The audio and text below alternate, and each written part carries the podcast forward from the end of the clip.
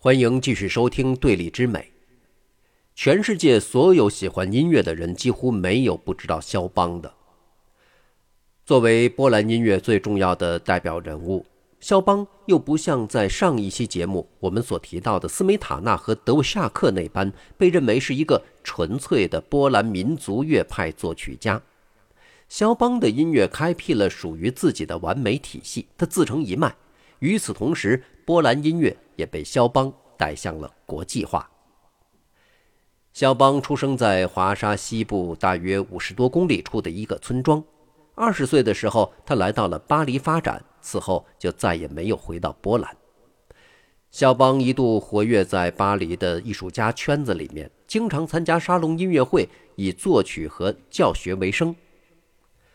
因为长期受到巴黎文艺气息的感染，肖邦的音乐当中除了波兰音乐特有的斯拉夫式的忧郁之外，更多了一份属于巴黎的精致。主要为钢琴创作音乐作品，而且依然能在音乐史当中获得如此重要地位的，纵观世界乐坛，大概只有肖邦一个人。在他一生的作品当中，除了少数声乐作品。一部钢琴三重奏，一首大提琴波兰舞曲和一部大提琴与钢琴奏鸣曲之外，钢琴呢是他绝对的主角。德奥的钢琴协奏曲强调管弦乐团和钢琴的交织呼应，因为钢琴本质上它不是一个旋律乐器，而是更善于和声。肖邦有两部钢琴协奏曲以及一些钢琴和乐队的单乐章作品。但是无一例外，在这些作品当中，乐队的存在显得并不必要。两部协奏曲除开头引子、乐章中段的过渡以及乐章结尾总结之外，就算没有乐队参与，也几乎不影响钢琴独奏部分的听感。在他的平稳的行板与辉煌大波兰舞曲当中，乐队更是完全没有存在的必要。这部作品后来被改编成了纯钢琴独奏，根本就没有违和感。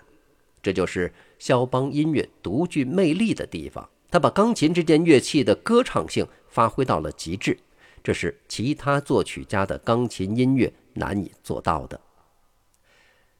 肖邦对钢琴音乐的审美有一半是意大利歌剧式的，他极其推崇意大利歌剧，尤其对贝利尼的美声歌剧情有独钟。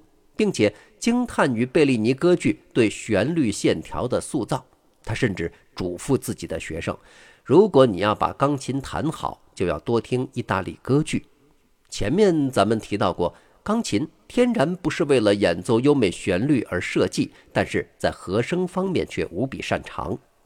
如果能够把钢琴的歌唱性以某种手段挖掘出来，再配之以钢琴变化多端的和声能力，岂非可将钢琴的表现力提升到更高的层次吗？没错，肖邦的确做到了。首先，他的钢琴作品的旋律无一例外都极其优美，这是他在旋律上的绝对天赋。第二，肖邦用了不少特殊技巧来弥补钢琴在歌唱性上的不足，比如安排了音符在时间线上的伸缩，来弥补钢琴无法做出的歌唱性震音。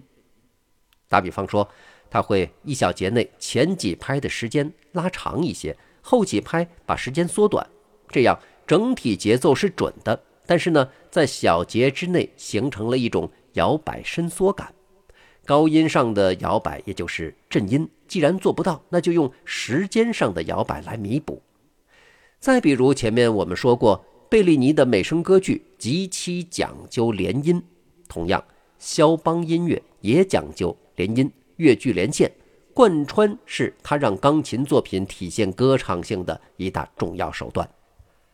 肖邦还有所谓的自由节奏，本质上是一长串装饰音。在左手相对规律的节奏框架下，右手一口气奏出来几十个连音，而且呢，连音的音高走向是极具旋律上的创造性。这种技巧就像歌唱家在演唱时，在某些极具表现力的自由段落加入大量即兴的连串音符，这些音符灵动多变，歌唱家的即兴能力得到体现。肖邦的自由节奏段落就拥有类似的即兴感，不同演奏家的处理方式呢也就大有不同。在肖邦的年代，现代钢琴的机械结构基本成型，可以通过不同触键方式做到变化的音色。踏板技术的成熟，使得钢琴家可以在钢琴键盘上安排丰富的音色变化。对于钢琴音色，肖邦的看法和德奥音乐家显然不同。德奥体系当中，对钢琴练习的基本观点是将每根手指练得尽量均衡，力度、速度都均匀齐整。肖邦呢，就认为人的手指头啊，这十根生来就是不同的。应该发挥他们自己的个性，而不是你非要把它练到每一个都相同，没有区分。他更看重的是音色的变化。他强调，在演奏的时候要推敲不同音符用什么样的指法才能达到理想的音响效果。和声方面，肖邦对德奥音乐的研究是深入的，他从巴赫、莫扎特、贝多芬等人的作品当中汲取灵感，让他的和声拥有丰富的变化。不落俗套。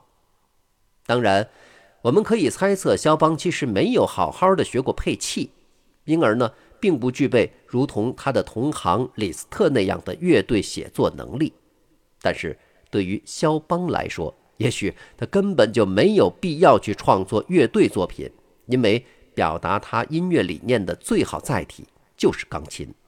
在钢琴上，肖邦融合了贝利尼歌剧般的旋律，以及德奥交响乐中变化丰富的和声，再结合他自身波兰民族中特有的斯拉夫式的忧郁气质，以及巴黎精致的文艺气息，成功的塑造了属于肖邦自己的诗意音乐。难怪啊，肖邦被称为钢琴诗人。题材方面呢，肖邦传统曲式的作品不多，只有两部协奏曲、三部钢琴奏鸣曲、一部大提琴奏鸣曲和一部钢琴三重奏。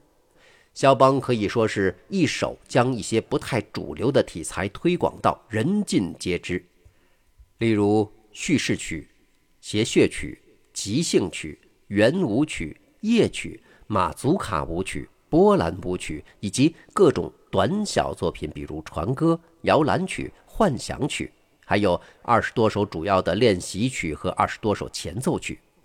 这些作品的长度大多都不超过二十分钟，但是每部作品的内涵都丰富无比，从技巧难度上也都不好驾驭。肖邦自己的钢琴演奏水平在当时也是罕逢敌手。大约只有李斯特这类的超级钢琴家可以与之相提并论。肖邦创作的马祖卡舞曲和波兰舞曲大大提升了世人对波兰音乐的认知度。这两种舞曲都是波兰的民族音乐。当然，肖邦的波兰舞曲和马祖卡舞曲都无法随之起舞，只能为欣赏之用。他的圆舞曲也同样只能欣赏，不为伴舞所作。肖邦音乐中的波兰元素甚多，而且从精神内涵看，他总带着对波兰故土的浓浓乡愁。自二十岁离开波兰以后，肖邦就再也没有回过国。在以前，我们可能也会在上课的时候去学过那篇《把我的心脏带回祖国》。著名的钢琴家傅聪曾形容肖邦的音乐犹如南唐李后主的词，这种形容是精准的。在肖邦音乐里，似乎永远能听到“雕栏玉砌应犹在，只是朱颜改”的惆怅。说到这儿呢，我们就一起来听一下肖邦那唯一的一首大提琴钢琴奏鸣曲，来体会一下在他音乐当中的浓浓的忧郁感。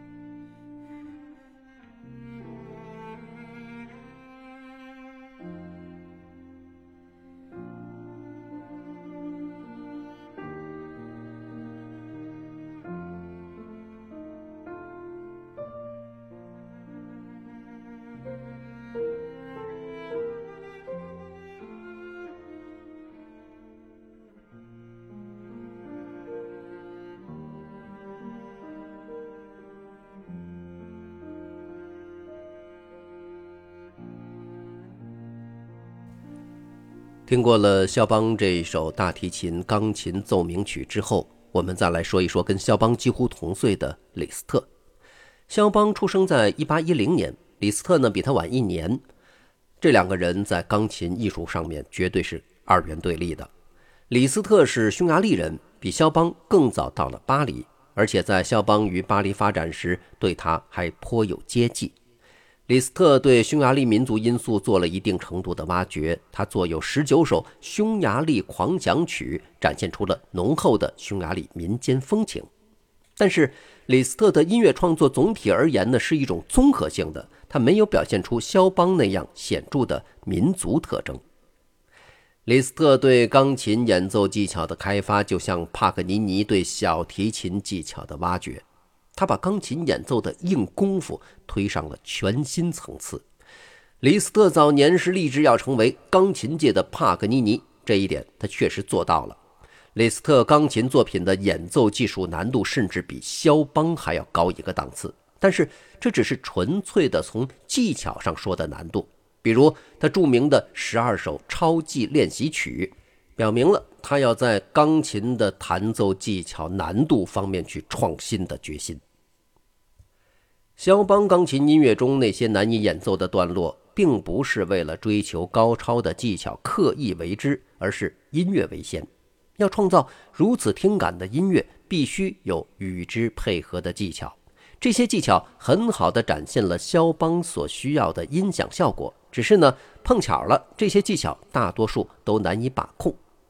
平心而论，肖邦作品的技巧难度是属于正常范畴的，是有必要的难，绝对到不了李斯特那个超绝的程度。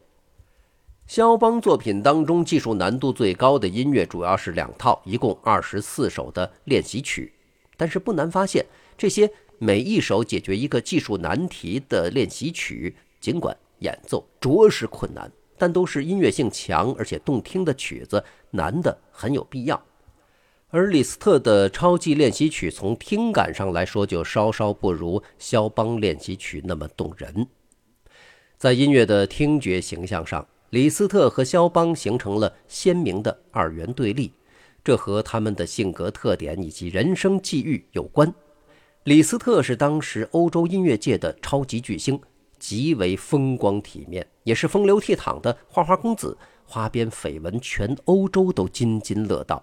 他的音乐有着华丽辉煌的气度。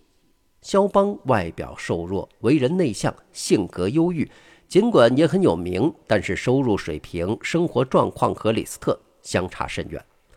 在与离异女作家乔治桑纠葛多年以后，不得已分道扬镳，自此一蹶不振，不久就去世了。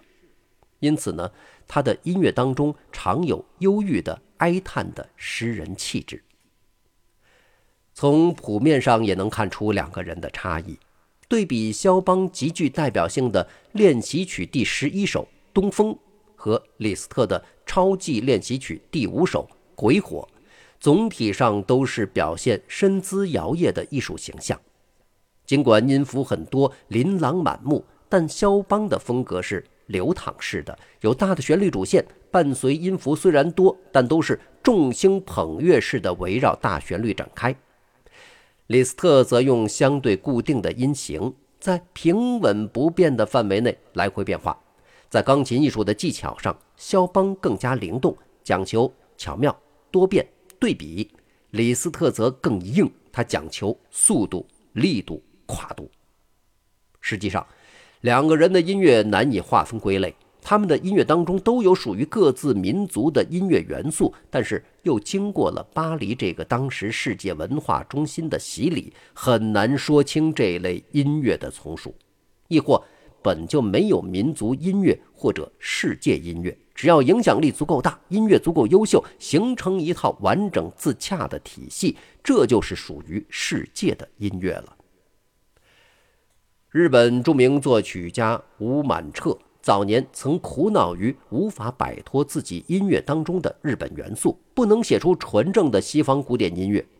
后来他意识到，属于日本的民族元素恰恰才是他自己的声音。贝多芬、莫扎特这样伟大的德奥作曲家在创作时，并没有什么所谓的主流的世界性音乐的概念，他们只是跟随内心的灵性在歌唱。他们的音乐来自天性流露，而非匠气雕琢。那么，在这期节目的最后，我们肯定要来听一段李斯特的音乐。前面为大家选播的肖邦的作品，是他在人生里面最后出版的一部作品，是大提琴和钢琴的奏鸣曲。那为您选择的李斯特的音乐呢，是他所改编的贝多芬的音乐，将贝多芬的第五交响曲改编成了钢琴曲。今天节目的最后，我们就来听听。李斯特的这首改编作品，今天就先聊到这儿，下期节目继续聊。